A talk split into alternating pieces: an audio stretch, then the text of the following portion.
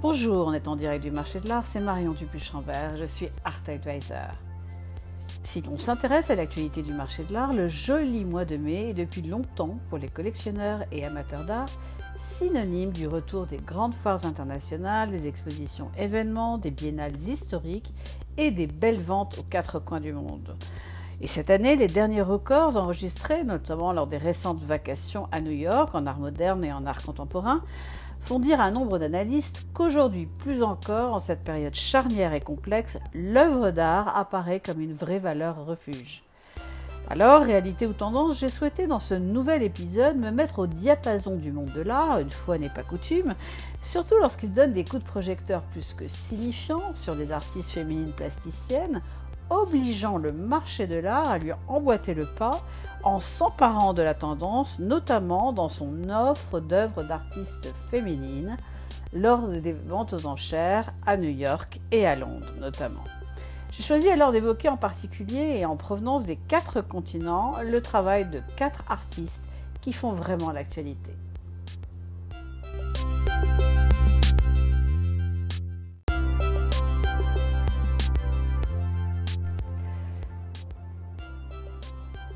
Tout seigneur, tout honneur, c'est la Biennale de Venise qui donne le là.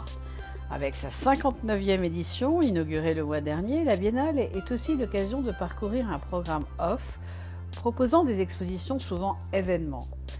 Le titre choisi pour cette 59e édition, The Milk of Dreams ou Le lait des rêves, provient d'un livre de Leonora Carrington dans lequel l'artiste surréaliste décrit un monde magique où la vie est constamment repensée à travers le prisme de l'imagination.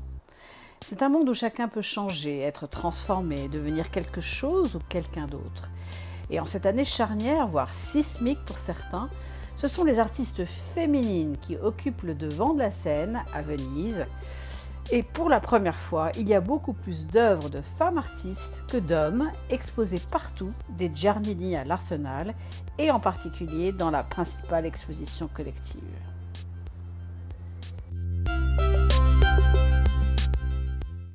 Marlène Dumas, présentée pour la première fois au Palazzo Grassi, c'est une rencontre spectaculaire entre la décadence et la dépravation.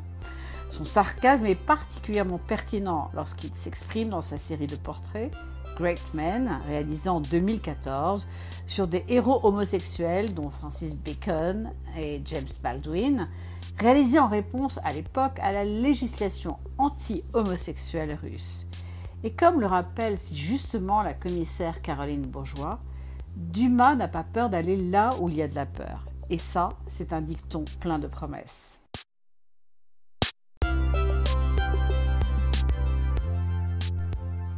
Artiste très influente sur la scène artistique contemporaine, Marlène Dumas est née en 1953 à Cape Town, en Afrique du Sud. Elle a grandi et étudié les beaux-arts sous le régime de l'apartheid, puis c'est en 1976 qu'elle est arrivée en Europe pour poursuivre ses études et s'est installée à Amsterdam, où elle vit et travaille depuis. Son travail, principalement à l'huile sur toile et à l'encre sur papier, consiste principalement en des portraits et des figures humaines qui sont des représentations universelles de tout le spectre des émotions humaines. Un aspect crucial dans son travail est la réutilisation d'images préexistantes dont elle s'inspire, qu'il s'agisse d'images tirées de journaux, de magazines ou de films, voire des photos de films ou de polaroïdes qu'elle a elle-même pris. Ce qui lui fait dire de son travail Je suis une artiste qui utilise des images de seconde main mais et des, émotions de première main. L'amour, la mort, le genre, la race, l'innocence, la violence ou la tendresse sont autant de thèmes qu'elle aborde. Son travail se fonde sur la conscience que le flux ininterrompu d'images que nous voyons quotidiennement a un impact sur notre perception de nous-mêmes et sur notre capacité à lire le monde. Ces dernières années, elle s'est également inspirée de la littérature et de la poésie, de Shakespeare à Baudelaire. Ainsi, l'œuvre de Marlène Dumas se concentre sur la représentation de figures humaines confrontées aux émotions et aux paradoxes les plus intenses. La peinture, c'est la trace du toucher humain. Il s'agit de la peau d'une surface. Une peinture n'est pas une carte postale, aime-t-elle à rappeler.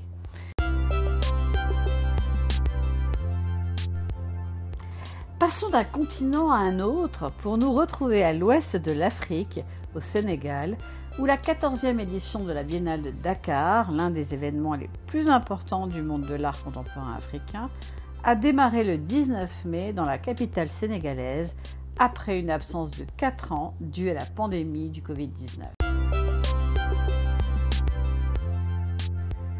La Biennale de Dakar présente les œuvres d'une centaine d'artistes du monde entier, allant des installations immersives aux performances costumées, en passant par la photographie, la vidéo et la peinture. Et comme à Venise, le off de la Biennale d'art africain contemporain trouve ses origines dans les fondements même de l'événement depuis les différentes éditions des années 1990. Il consiste en des manifestations artistiques autonomes et organisées autour de l'événement central qui se situe dans l'ancien palais de justice dans la ville de Dakar. Pour cette édition intitulée Indafa, la sélection officielle de la Biennale 2022 comprend 59 artistes d'une trentaine de pays. Indafa est tiré de Indafax qui, dans le langage de Serrer, invite à la forge, en posant son orthographe comme une double action de nommer et de confondre le sens. Le terme exprime la liberté de transformer ainsi que les multiples possibilités de créer. De même, l'expression Out of the Fire a été choisie pour mieux suggérer l'alchimie de la forge et l'acte transitoire qui mène à une nouvelle étape. Elle indique ainsi la production et l'acte de création. Avec sa 14e édition, la Biennale de Dakar appelle à la transmutation des concepts et à la fondation de nouvelles significations. Et face à de tels défis, la volonté de nommer les choses dans les langues africaines est une première étape qui montre le changement.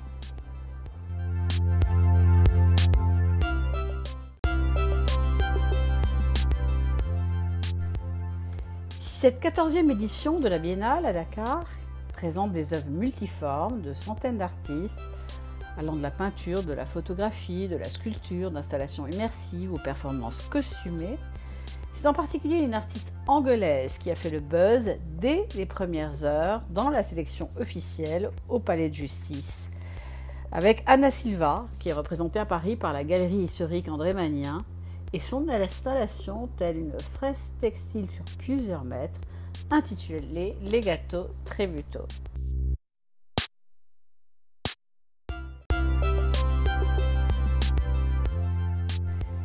et ce du fait de sa grande créativité qui s'exprime par l'emploi d'une pluralité de matériaux toile, bois, métal, acrylique ou tissu et de toutes ces différentes techniques peinture, dessin, collage, oxydation du métal. L'esthétique d'Anna Silva est une histoire délicatement suggérée où se révèlent toujours des figures féminines. Anna Silva trouve son inspiration chez la femme en général, mais aussi dans l'enfance, la maternité ou le contexte social de son pays, l'Angola.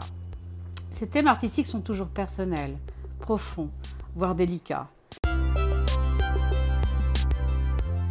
L'artiste s'amuse toujours en les déstructurant, les reconstruisant, les mélangeant, les altérant et les manipulant.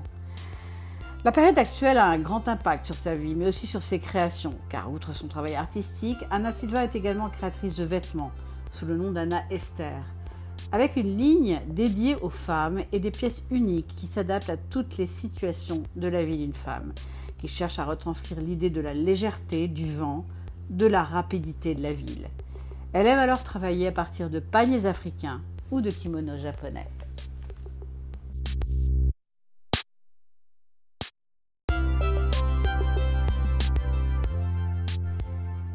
Si j'ai choisi de consacrer cette minute pratique à une amie artiste, c'est du fait de son actualité très riche, tant à Dakar qu'à Paris. Beya Gilgacha, qui fait partie de la sélection officielle de la 14e édition de la Biennale de Dakar, est effectivement une artiste pluridisciplinaire autodidacte, née en 1990 à Paris, d'une mère camerounaise et d'un père français, dépositaire par sa famille maternelle d'une très belle tradition perlière camerounaise. En 2019, au Burkina Faso, à la Biennale internationale de la sculpture à Ouagadougou, Bizo, elle remporte le premier prix devant un jury composé de Abdoulaye Konaté, Soli Cissé, Barthélémy Togo, qui sont de grands artistes. Et l'on peut admirer son travail déjà dans les plus grandes institutions telles que le musée du Smithsonian ou la World Bank à Washington, ou bien des collections privées. En 2022, elle participe aussi à l'exposition Au musée du Quai Branly à Paris, La route des chefferies et son œuvre présentée à la Biennale de Dakar, L'autre royaume, est une allusion à ses origines bamilékées à l'ouest du Cameroun. Elle représente une sculpture d'un enfant bleu, regard fier, porté haut, dont le corps est recouvert de perles de verre et qui se tient debout dans un puits de charbon, entouré d'une grotte faite de terre crue rouge. C'est à travers le corps que Beya Gilgacha exprime ses idées et ses allégories. Elle revisite une tradition bamiléké de la petite perle, à laquelle elle s'est initiée sur les terres de sa famille maternelle, à la fondation Jean-Félicien Gacha au Cameroun. Ces sculptures du corps humain ont des peaux de perles bleues, elles traitent de la violence dans une poésie à double tranchant. Je perle les êtres humains car leur valeur doit dépasser celle de l'objet. Et les épidermes sont toujours bleus, pour plusieurs raisons. C'est la couleur de la sagesse, mais aussi de la noblesse, du sang bleu en France, comme des princes bamilékés. Elle fait aussi un clin d'œil à la faïence égyptienne de l'Antiquité avec cette couleur bleue, ou au rapport entre les couleurs. Car pour elle, toutes les poses humaines ont des tonalités d'orange, dont la seule couleur complémentaire est le bleu. Et la couleur bleue est splendide, dans toutes ses nuances, clair, indigo, azur, comme peuvent être toutes les nuances de peau chez l'homme. Elle s'est appropriée la tradition perlière de sa famille, mais son perlage, elle l'a développé avec une technique personnelle et hybride, en rappelant qu'elle a la nécessité de toujours placer le vivant au cœur et au centre. À partir du juin, la 193 Galerie à Paris présentera dans l'exposition d'Igocam, une découverte du lexique artistique de la scène camerounaise, les œuvres de Bia Gilgacha, et notamment une œuvre Coupe les bras, coupe l'histoire, coupe le pouvoir.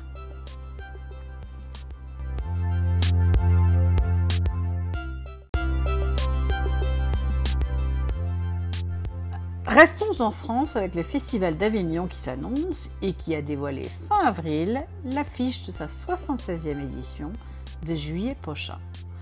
Réalisée par l'artiste afghane Kubra Kademi, l'affiche, reprise depuis par nombre de médias, a suscité de fortes réactions. Car elle représente six femmes nues derrière les trois clés symboliques de la ville d'Avignon qui sont pour sa créatrice la mise en scène de corps de femmes libres et justement libres d'être nues, avec un message qui prend toute son ampleur lorsqu'on sait que Kubra Academy, 33 ans, vient des pays où la liberté est un mot qui n'existe pas, surtout lorsqu'on est une femme en Afghanistan. Qui est Kubra Academy?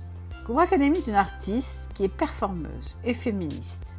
Afghane, née en 1989, elle explore sa vie comme une réfugiée et une femme. Elle a étudié les beaux-arts à l'université de Kaboul avant d'intégrer l'université de Beacon House à Lahore, au Pakistan.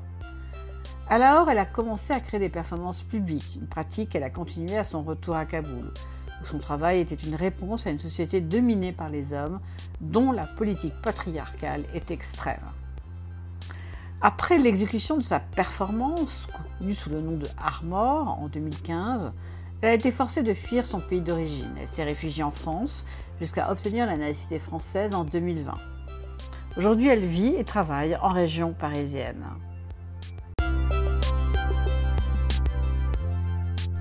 Koubra Academy est une artiste résolument féministe qui a choisi de faire de l'émancipation des femmes de son pays un combat avec son art plastique qui lui sert d'arme.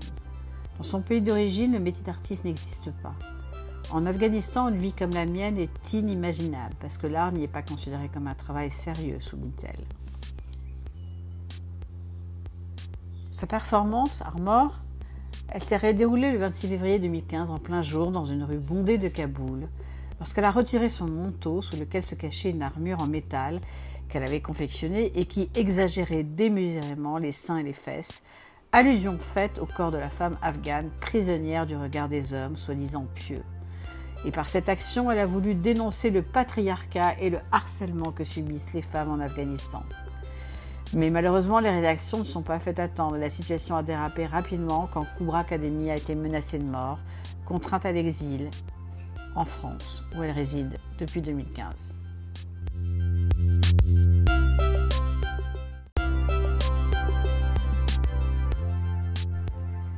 J'ai souhaité clore cette évocation de travail d'artiste plasticienne avec Kinder Album, artiste ukrainienne originaire de Lviv, découvert en mars 2022 lors d'une exposition monographique intitulée Once Upon a Time, Three Dead Parrots à la Art East Gallery à Berlin. Kinder Album est née en 1982 à Lviv, en Ukraine, où elle a étudié l'architecture à l'université de sa ville, puis en Allemagne. En 2012, elle a commencé à travailler sous son nom d'artiste, Kinder Album, et en 2013, elle a présenté sa première exposition à la galerie Ziga de Lviv. Elle est toujours particulièrement active sur la scène artistique de sa ville natale, mais expose également à Berlin ou à travers l'Europe, au Royaume-Uni, au Monténégro, en passant par la Lituanie et même la Russie. En 2021, elle a exposé pour la première fois en dehors du continent européen dans le cadre de l'exposition Transcending Boundaries qui a été présentée au, Mexique à la Galeria Tierra al Blanco. Il était une fois trois perroquets morts et la première exposition personnelle de l'artiste en Allemagne dans laquelle Kinder Album explore nos angoisses collectives à travers des scènes délibérément trash ou des mises en scène provocantes. Chaque peinture ou dessin s'inspire d'un fait divers ou d'une référence commune à la culture pop allant de Marilyn Monroe à la reine Elisabeth. Fortement inspiré par les thrillers avec lesquels l'artiste aime se faire peur, Kinder Album glisse sa propre fragilité et ses propres peurs dans ses œuvres. Ses peurs, les siennes, sont aussi des nôtres, et Kinder Album invite le public à les affronter. La cruauté de la société est notamment soulignée ici par le symbole du perroquet, oiseau exotique venu mourir dans la neige et la froideur des sociétés ukrainiennes et européennes hostiles à leur présence. Kinder Album se moque également avec un humour grinçant de l'hypocrisie de certaines normes qui n'osent pas affronter la représentation de femmes nues et allant même jusqu'à les censurer sur Instagram, fantasme encore sur la femme objet. Elle assigne au regardeur alors une posture inquiétante du voyeur en ouvrant un espace interstitiel afin que le spectateur s'approprie l'interprétation. Depuis le début de la guerre en Ukraine, le vernis enfantin de ses œuvres se craquelle, révélant des scènes morbides et une société criblée de cynisme, notamment dans sa série War, qu'elle réalise depuis le début de la guerre. Une de ses dernières œuvres a particulièrement retenu mon attention en m'émouvant. Dans un dessin de son album, War, peint à l'aquarelle, on observe une femme de dos, nue, les mains attachées par des liens, entourée par un groupe de soldats dont on ne voit que les jambes et dont l'un a le pantalon abaissé sur les chevilles. Cette œuvre est intitulée explicitement Russian Soldiers Rape Women in Ukrainian Cities.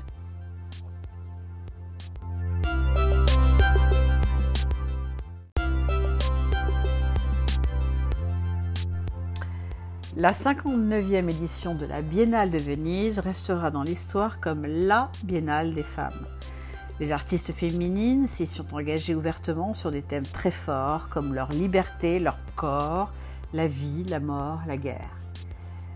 Chez Christie's, lors des ventes de mai à New York, les femmes ont également fait très bonne figure, notamment Shara Hughes, Eva Juskiewicz, Elizabeth Payton et Lisa Yuskevage, ainsi que des inconnus, comme la jeune peintre de 27 ans Anna Weyand, qui est déjà représentée par Larry Gagosian.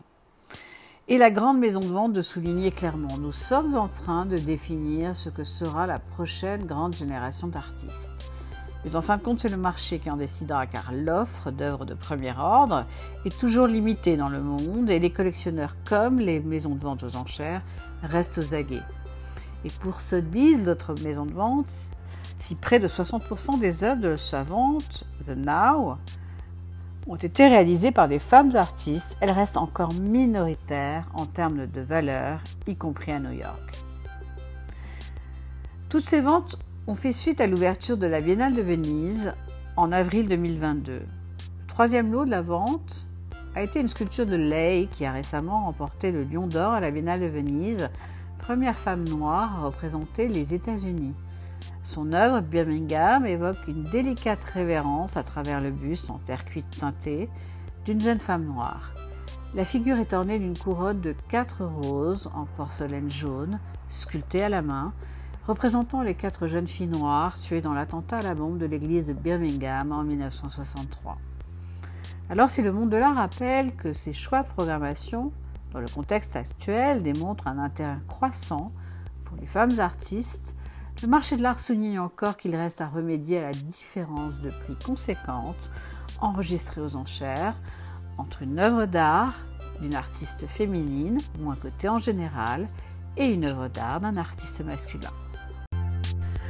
Voilà, c'était l'épisode 5 de la saison 3. Et si on parlait d'art, partie 3 Restez à l'écoute pour un prochain épisode ou comme nos amis anglo-saxons aiment à le dire, stay tuned